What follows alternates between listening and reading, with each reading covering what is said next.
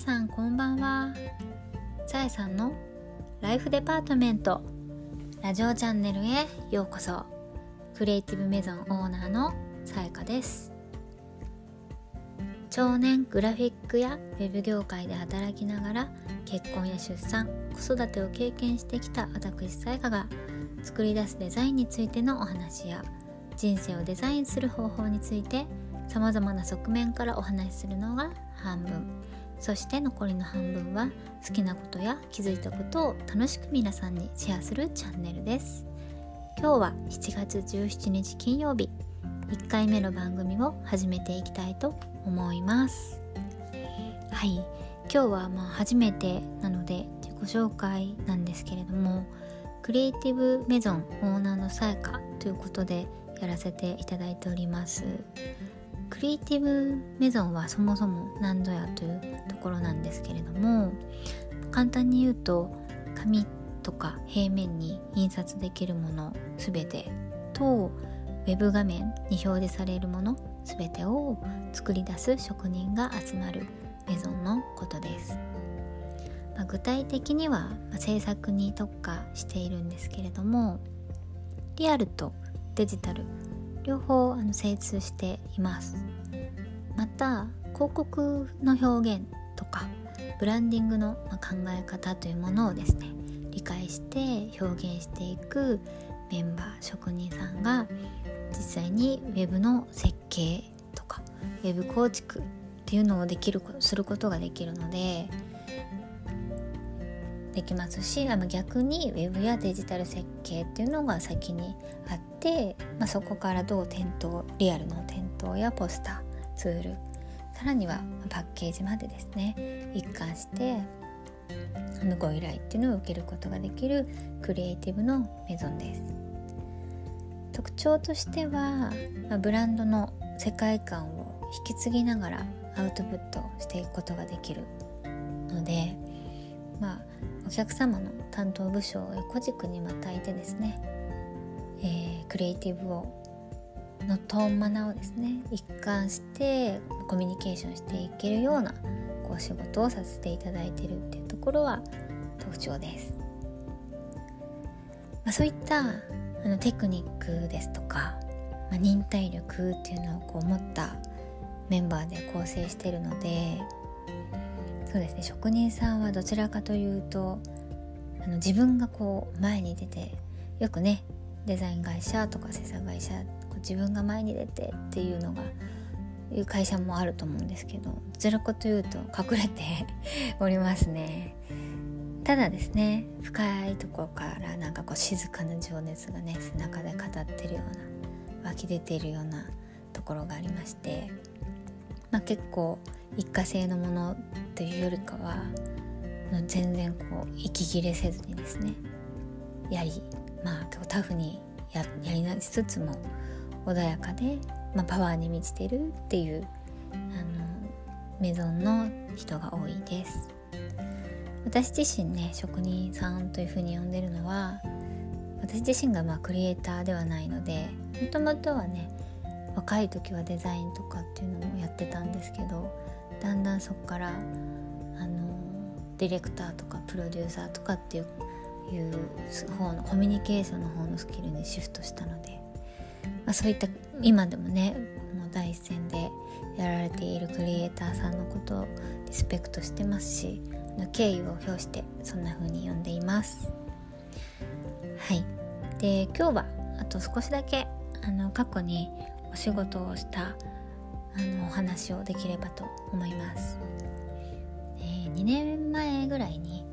メゾン・エ・オブジェというパリで行われているインテリアデザインの、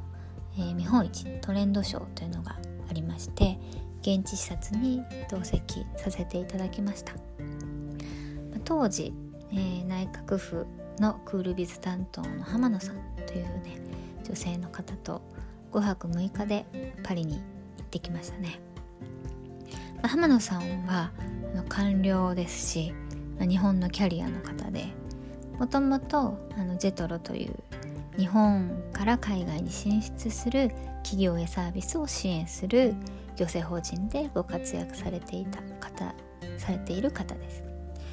でどうやったら日本の伝統工芸とか日本の職人さんのサービスですねが海外へこう進出していけるのかというコンサルであったり支援っていうのをされている方なのですごくあの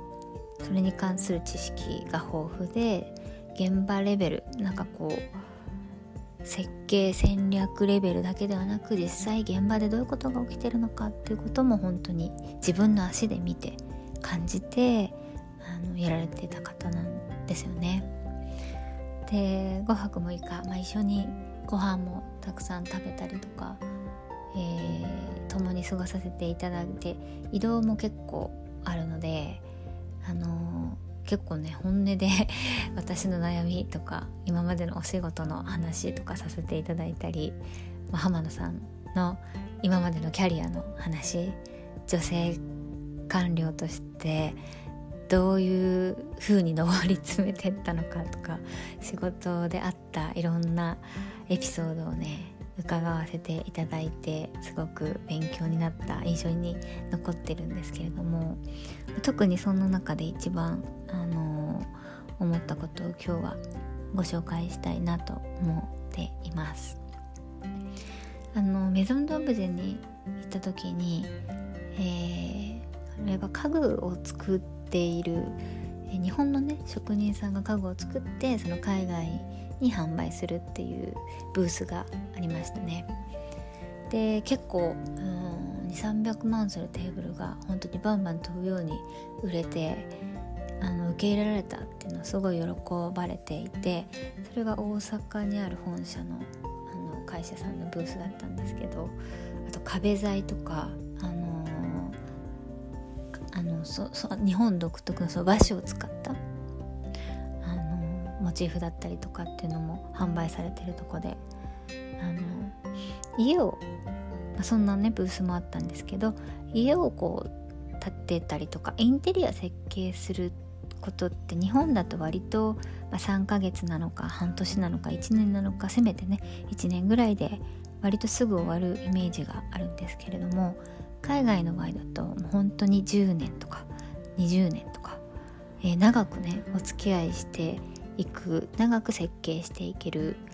のがなんかどうも当たり前のようなんですよね。こう家をこう残していかなきゃいけない壊しちゃいけないっていう法律があったりする場所なんかはすごくたくさんあってなので、えー、ビジネス相手を選ぶ時にやはりその相性であったりとか自分の心をこう開いて長く付き合っていける相手というところで依頼する側も依頼される側もあのしっかりそこを見るっていうようなあのお話をあのとか現場でね実際そういうのを体験してあなんかすごい当たり前のことなんだけれどもなかなか実践できてることじゃないかもしれないなとか、あの感じました。うんで実際そういったあの考え方も日本に持って帰ってくることで、まあ、私も取り入れてやって逆に何ですかね長くあのお付き合いできる仲間だったりお客さんお客様だったりなんかそういう風にね過ごせたらいいなっていう風に考えるようになってきました。はいなので、えー、このあの私が今まで出会ってすごいこう尊敬している方とかあと、まあ、ぜひぜひ聞いてほしいエピソードとかあのたくさんお仕事を通してね出会うので、まあ、そんな、えー、ことを思った方にはぜひこのラジオにも登場していただけたら嬉しいなと思っています。はい今日は簡単にどんなお仕事をしているのかということとラジオ番組を始めたということで配信させていただきました。皆さんからの声もぜひぜひ聞きたいなと思っていますので質問募集のところから質問ですとかコメントですとか何でもいいので送っていただけるとありがたいです。よろしくお願いします。はい。ではクリエイティブメゾンオーナーのさやかでした。バイバイ。